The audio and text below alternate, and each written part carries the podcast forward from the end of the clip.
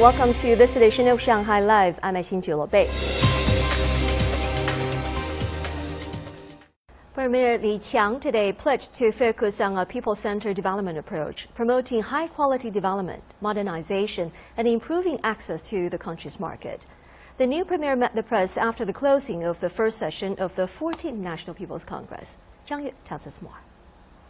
Li said the government will work hard concerning issues about people's livelihood, noting that the ultimate aim of the CPC and the government is to improve people's well-being. Most people do not keep their eyes on GDP growth all the time. What they care more about are the things that concern their everyday lives like housing, employment, income, education, medical services, and the environment. Therefore, the government must always plan and carry out its work in light of what people feel, and act according to their aspirations. Li said achieving this year's GDP growth target of around 5% on the current high base of economic output is no easy task and requires redoubled efforts. He said an emphasis will be placed on ensuring stable growth, employment, and prices. With 11.58 million college graduates expected to enter the workforce this year, the premier said the central government will support job creation programs.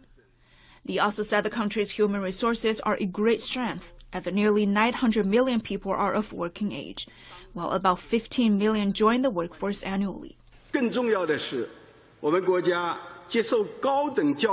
More than 240 million people have completed higher education, and the average length of education among newcomers into the workforce has increased to 14 years.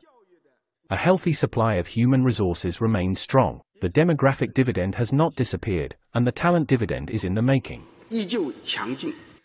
As for relations with the United States, Li said China and the U.S. can and must cooperate, and there's much to be achieved if the two countries work together.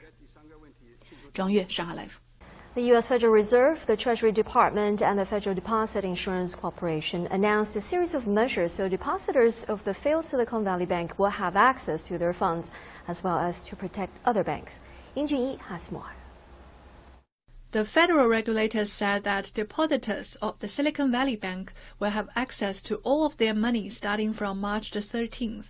They also announced a new bank term funding program to make additional funding available to eligible depository institutions to help assure banks have the ability to meet the needs of all their depositors. The regulators said they are also considering a wide range of other options, but that a bailout for SVB isn't one of them. Let me be clear that um, during the financial crisis, um, there were um, investors um, and owners of systemic large banks that were bailed out, and we're certainly not looking. But we are concerned about depositors and are focused on uh, trying to meet their needs. Silicon Valley Bank, mostly serving technology startups and their staff, failed on Friday and was taken over by the government after the lender announced that it had sold some securities at a huge loss to boost liquidity.